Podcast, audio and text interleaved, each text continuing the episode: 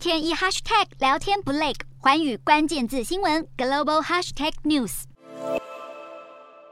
特地拍摄宣传影片，处理器龙头英特尔声声催，就是要施压美国国会动作快一点。美国总统拜登力推晶片法案，喊出要重振美国本土半导体产业荣景，却已经在美国国会搁置快一年。理由倒不是有反对意见，而是参众两院对最终版本没共识。然而在晶片法案卡关之下，补助金迟迟没到位，已经让英特尔原定二十二号动土的两百亿美元俄亥俄州晶片制造厂决定无限期延后。英特尔在强调还是打算建厂的同时，也警告扩厂规模恐因此缩水。更传出英特尔执行长基辛格呛虾，如果美国国会再不采取行动，英特尔将优先考虑在欧洲设厂。无独有偶，美国半导体巨头也纷纷敲碗，表示快要失去耐心。五号日经亚洲报道，对亚洲晶片制造商而言，美国的营运成本比较高，因此要将产线转移到美国，晶片法案至关重要。其中，台积电六月在股东大会上透露，已经动工了一百二十亿美元。美国亚利桑那州晶片厂建造成本恐高于预期，